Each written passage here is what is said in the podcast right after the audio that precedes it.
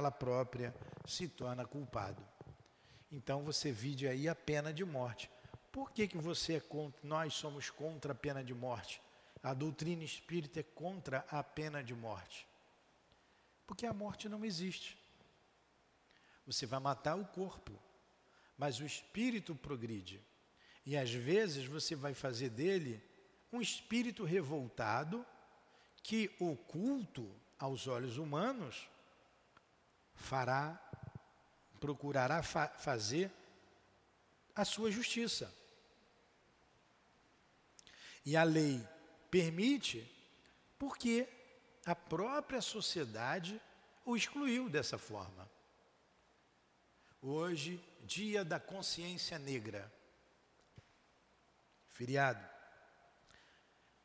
Quanto mal fizemos aos escravos trazidos aqui para o Brasil. Eu vi uma reportagem que saiu no jornal o Globo há muitos anos atrás, dizendo que enquanto os Estados Unidos levaram para lá e importaram cerca de 600 mil escravos, o Brasil trouxe 4 milhões e meio. Olha o número expressivo em relação à população da época.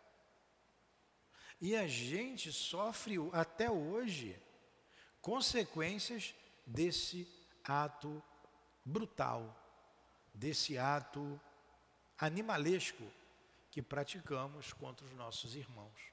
Simplesmente porque tem a cor da pele diferente. Isso é justiça.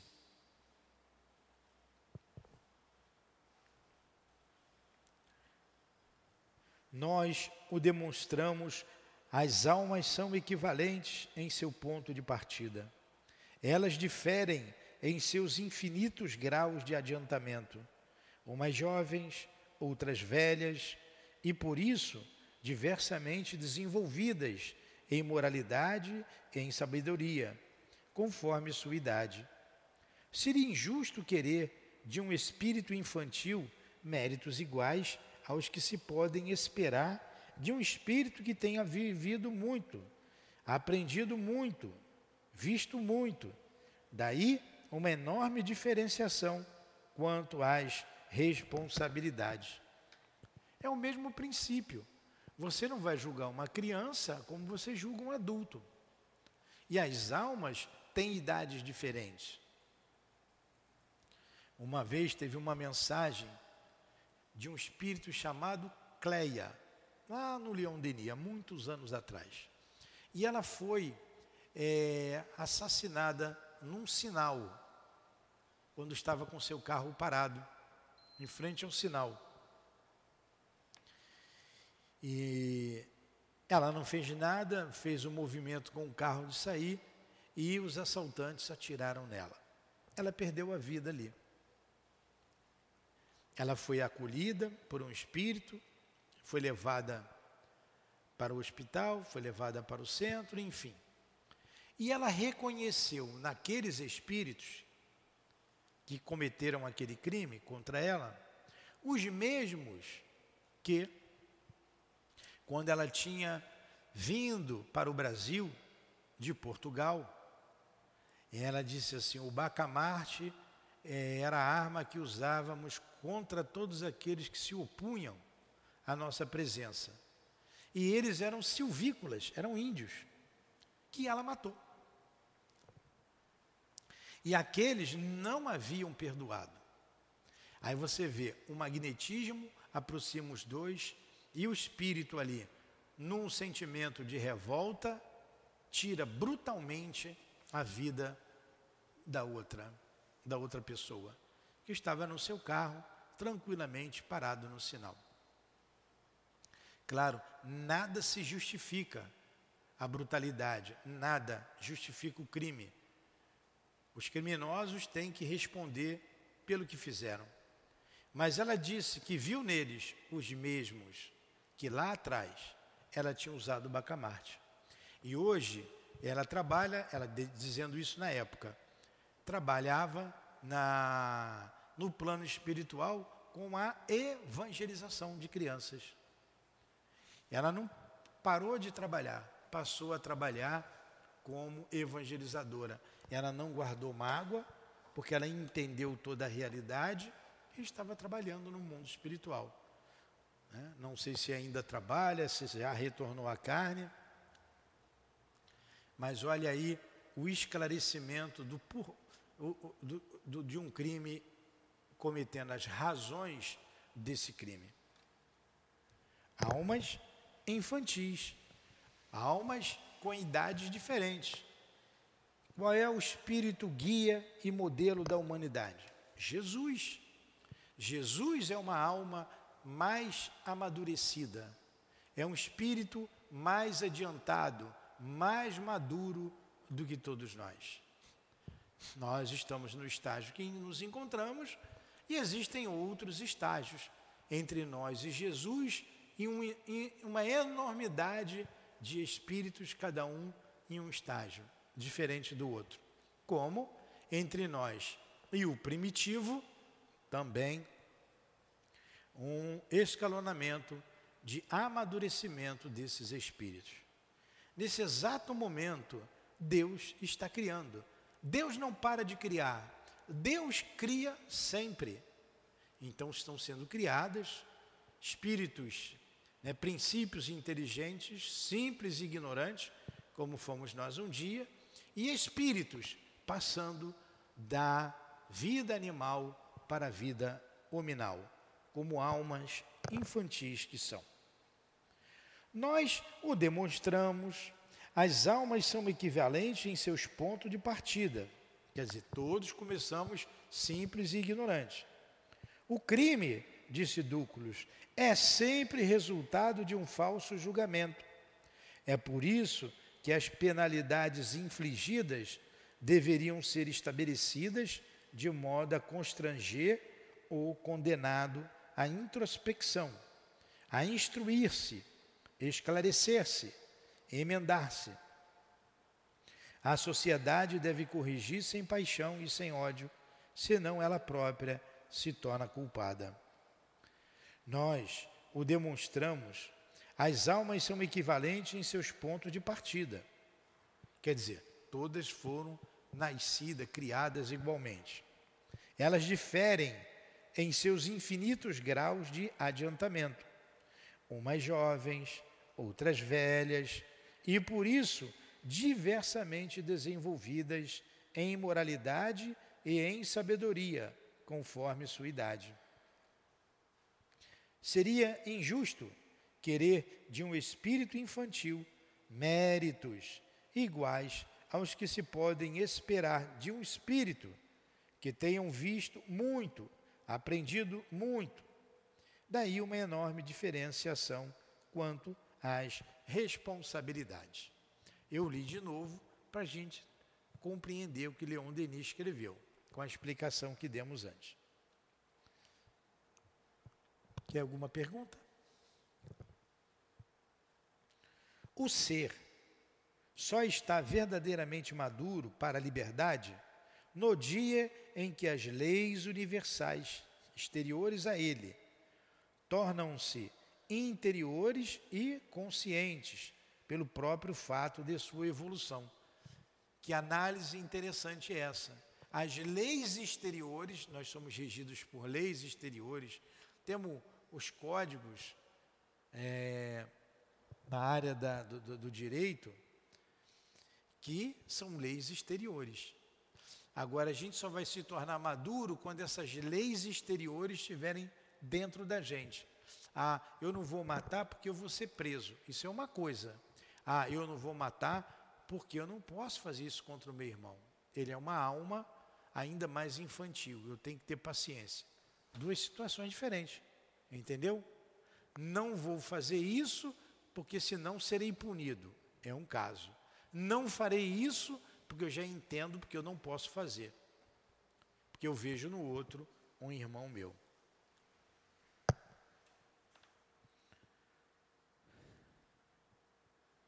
Compensada a princípio pelo instinto, que pouco a pouco desaparece para dar lugar à razão, nossa liberdade é limitadíssima em nossas etapas. inferiores e em todo o período inicial de nossa educação. Claro, quanto mais atrasado é o espírito, menos liberdade ele tem, menos responsabilidade. Quanto mais adiantado, quanto mais conhecimento, maior a responsabilidade, maior a liberdade. Nós já vimos na aula passada que não existe liberdade sem responsabilidade. Ganha uma extensão considerável quando o espírito adquire a compreensão da lei. É sempre em todos os graus de tua ascensão, na hora das resoluções importantes, será assistido, guiado, aconselhado por inteligências superiores, por espíritos maiores e mais esclarecidos que ele. O livre arbítrio, a livre vontade do espírito se exercem, sobretudo, na hora das reencarnações, escolhendo tal família, tal meio social, sabe de antemão quais são as provas que o esperam, mas compreende igualmente a necessidade destas provas para desenvolver suas qualidades, atenuar seus defeitos, despojá-lo dos seus preconceitos e de seus vícios. Estas provas podem ser também a consequência de um passado nefasto, que ele deve reparar e as aceita com resignação, com confiança, pois sabe que seus grandes irmãos do espaço não o abandonarão nas horas difíceis. Tem mais, nós nunca estamos sozinhos, né, Jussara? Estamos sempre acompanhados, assistidos por esses irmãos mais adiantados do que nós. O porvir aparece-lhe então não detalhadamente, mas em seus traços mais marcantes, isto é, na medida em que este futuro é a resultante de nossos atos anteriores. Estes fatos representam a parte de fatalidade ou a predestinação, que certos homens são levados a ver em toda a vida. Então, o que é uma predestinação? O que é uma fatalidade? É algo que irá acontecer com você no decurso da vida. Por exemplo, você vai desencarnar de uma morte violenta. Você desencarnou de uma morte violenta. Isso foi previsto no mundo espiritual, por você mesmo, como aconteceu lá com esse espírito chamado Cleia. Desencarnou de morte violenta, mas ela previu isso e quando se aproximaram os algozes, quiseram quisendo ser instrumentos da lei, assim ela desencarnou. Ah, ela tinha que desencarnar pelas mãos deles? Não. Ela teria uma morte violenta, podia ser a queda de um avião, podia ser qualquer outra coisa, sem que ninguém fosse um instrumento do mal. Então, essas fatalidades, essa predestinação, ela é prevista antes. Porém, ela sempre pode ser pela misericórdia de Deus, aliviada. Aliviada, diminuída, atenuada, essa é a palavra correta. Aquele que via para perder um braço, perdeu o dedo mindinho, como conta o nosso irmão André Luiz, pelo trabalho que ele realizava aqui na terra. Então, na verdade, fatal, fatal é só o momento da morte. O momento que você chega à vida e o momento que você sai dela.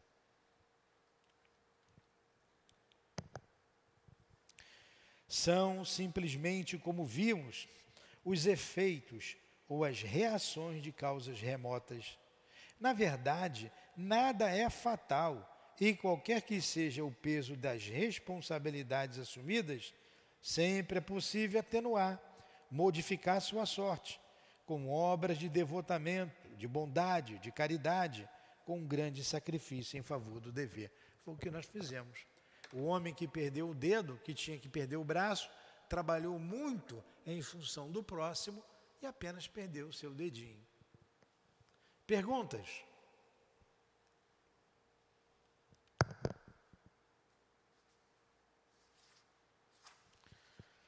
O problema do livre-arbítrio tem, dizíamos, uma grande importância sobre o ponto de vista jurídico.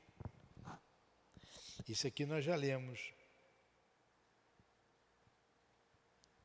Vimos que as almas são infantis. O ser só está verdadeiramente maduro para a liberdade no dia em que as leis universais exteriores a ele tornam-se interiores e conscientes pelo próprio fato de sua evolução. Vocês me perdoem, eu li a página errada, a página anterior, mas foi bom porque tudo se encaixou, né? Tudo se encaixou. No dia em que ele absorve a lei e faz dela a regra de suas ações, atinge o ponto moral em que o homem se possui e domina e se governa a si próprio.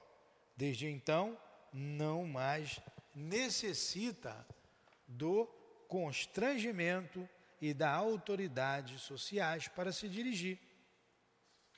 Então, quando você toma consciência da lei, não precisa ninguém mandar você fazer nada. Não precisa ninguém te vigiar. Você faz. Isso é amadurecimento espiritual. É assim nos mundos superiores.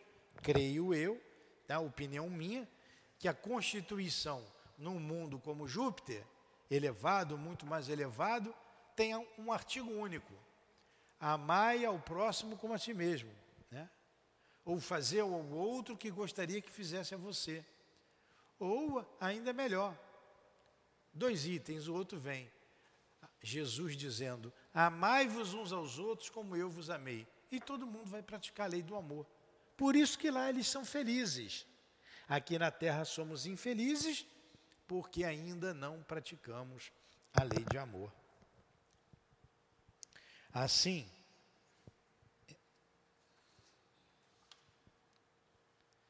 é para a coletividade como para o indivíduo.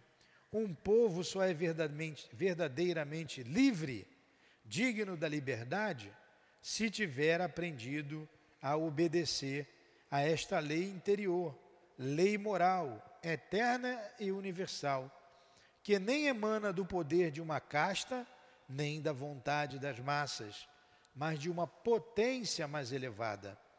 Sem a disciplina moral que cada um deve impor-se, as liberdades públicas são apenas uma ilusão.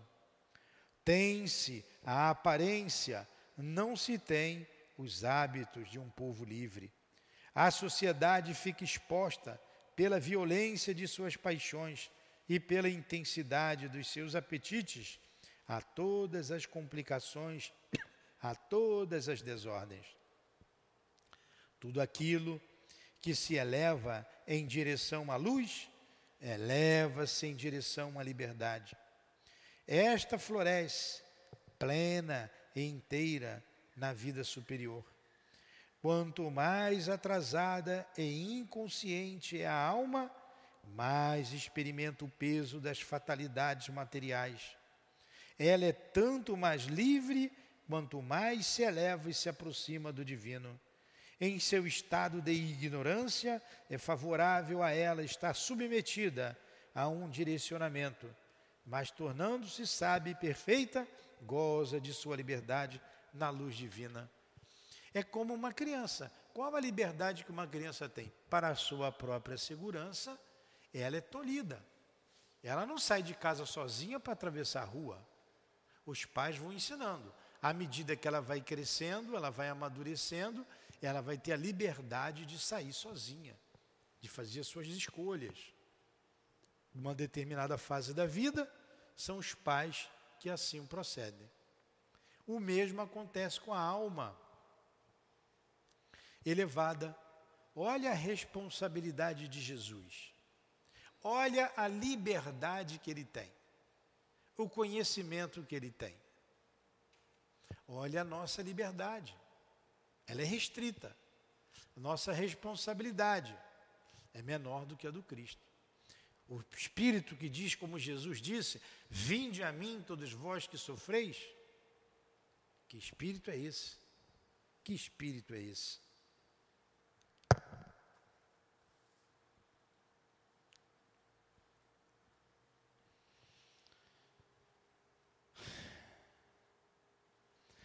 Tudo aquilo que se eleva em direção à luz, eleva-se em direção à liberdade. Esta floresce plena e inteira na vida superior. Quanto mais atrasada e inconsciente é a alma, mais experimenta o peso das fatalidades materiais. Ela é tanto mais livre quanto mais se eleva e se aproxima do divino. Em seu estado de ignorância, é favorável a ela estar submetida a um direcionamento. Mas tornando sábia e perfeita, goza de sua liberdade na luz divina. É o caso de Jesus, Jussara.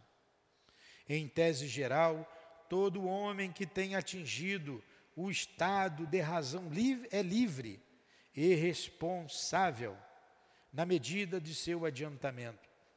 Exclua, em tese geral, todo homem que tem atingido o estado de razão é livre e responsável, que é o nosso caso. Nós já atingimos o estado de razão.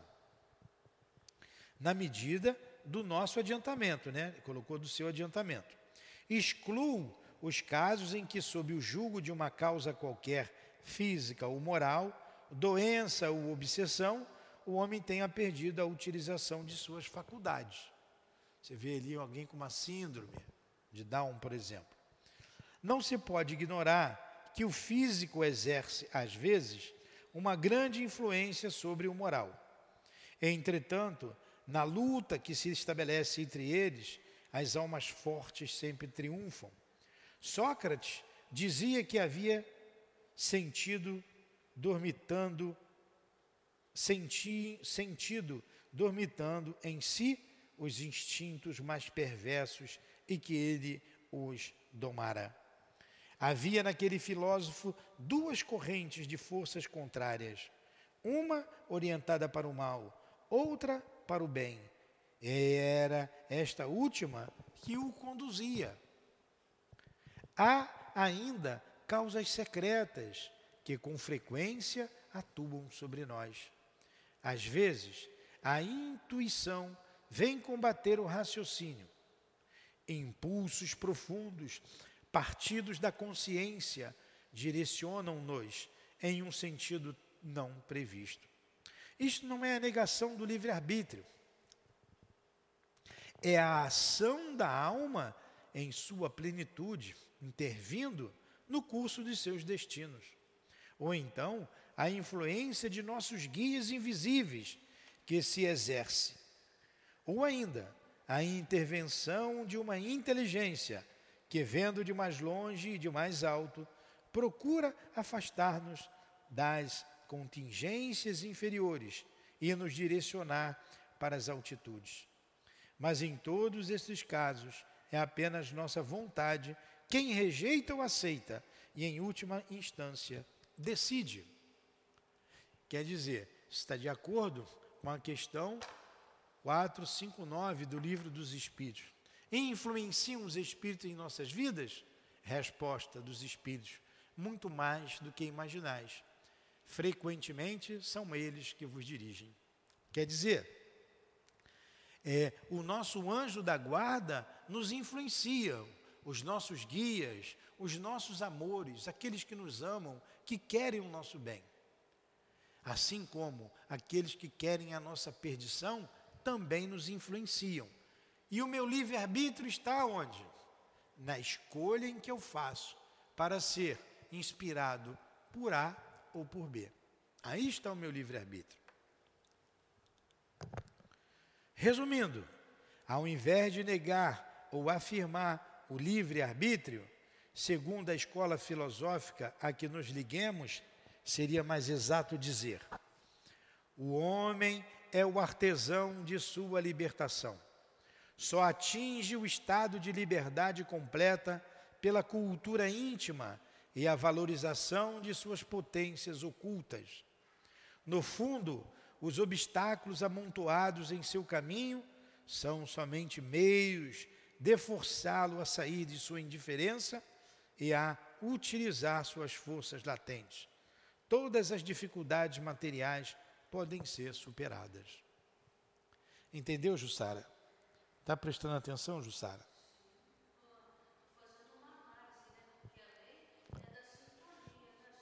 É, da sintonia.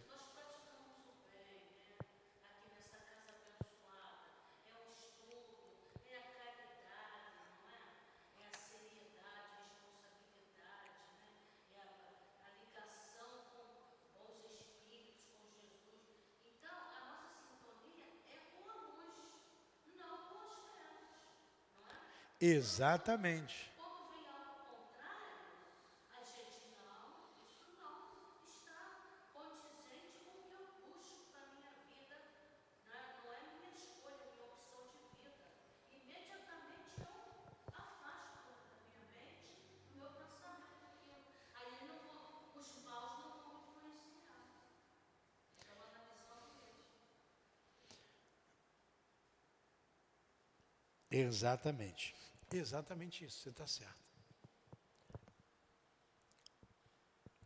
Somos todos solidários e a liberdade de cada um de nós liga-se à liberdade dos outros.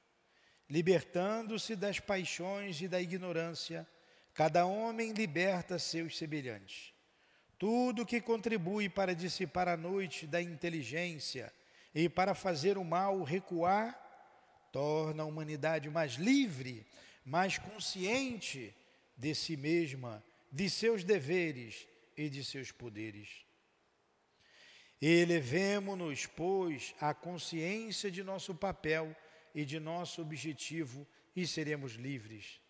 Asseguremos com nossos esforços, nossos ensinamentos e nossos exemplos o triunfo da vontade, assim como do bem e em vez de formar seres passivos, curvados sob o jugo da matéria, atormentados pela incerteza e pela inércia, modelaremos almas verdadeiramente livres, libertas das correntes das, da fatalidade, planando acima do mundo pela superioridade das qualidades adquiridas. Então, a gente vai se tornando livre à medida que nos aperfeiçoamos moralmente, moralmente. A gente vai crescendo e vai cada vez se tornando livre. O livre-arbítrio é uma das potências da alma. Todos nós já temos a liberdade. Agora ela é de acordo com a maturidade do espírito. Tá? O próximo ponto é sobre a o pensamento, né? Sobre o pensamento. É. Sobre o pensamento. Eu acho que para a gente então não confundir as ideias, nós vamos parar por aqui hoje, tá? Semana que vem a gente continua no estudo do pensamento. Tá, Jussara? Perguntas?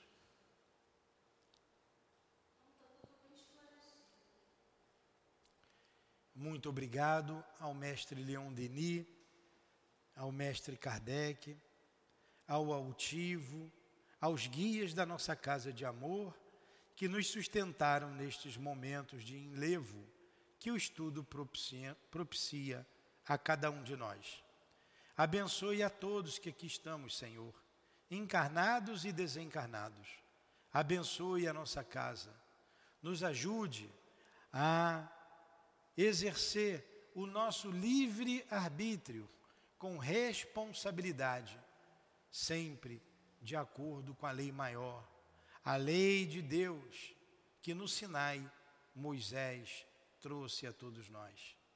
Em nome do amor, do amor que vibra nesta casa de amor, do nosso amor, Lourdinha, do nosso irmão altivo, desses espíritos queridos que estão conosco, do nosso Leão Denis, do teu amor, Jesus, e do amor de Deus, nosso Pai, acima de tudo, dando-nos por encerrado os estudos da manhã de hoje, em torno do livro O Problema do Ser e do Destino.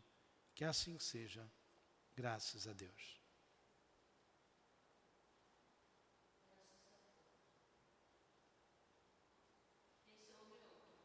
CEAP, é Centro Espírita Altivo Panfiro. Uma casa de amor. Muito bem. Deu.